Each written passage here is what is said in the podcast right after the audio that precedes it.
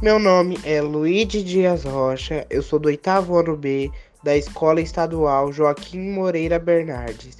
Eu estou aqui para contar o episódio 4 do Sonho de Marie. Marie conseguiu abrir uma nova empresa de bolos no centro da cidade. E com sua empresa fazendo sucesso, conseguiu realizar o seu grande sonho de fazer a sua tão esperada faculdade.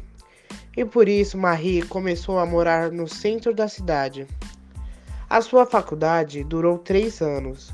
Logo após, ela se formou e voltou ao campo para visitar sua família. E logo seus irmãos se aproximaram de Marie para se aproveitar do seu dinheiro e da sua bondade. Logo depois, Marie percebeu que eles só queriam se aproveitar dela.